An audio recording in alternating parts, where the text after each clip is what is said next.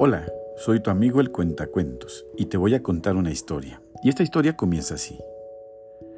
Cuenta la leyenda que en el centro del mundo, en un lugar sagrado, se encontraba el árbol de la vida. Este árbol tenía la capacidad de otorgar la vida eterna y felicidad a quien lo encontrara y lo tocara.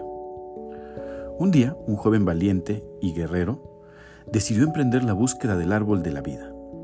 Durante muchos años viajó por montañas y mares, enfrentando todo tipo de peligros y dificultades.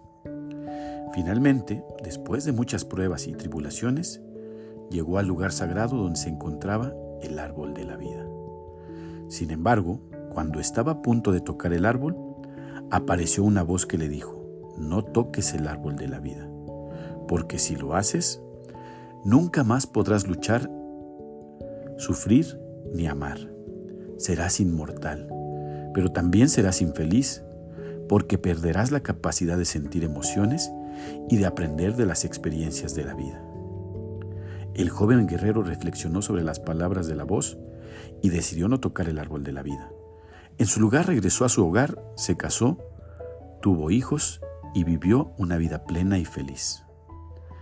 La moraleja de esta historia es que la leyenda del árbol de la vida nos enseña que la vida es un camino lleno de aprendizajes y emociones, y que es importante valorar cada experiencia y cada momento.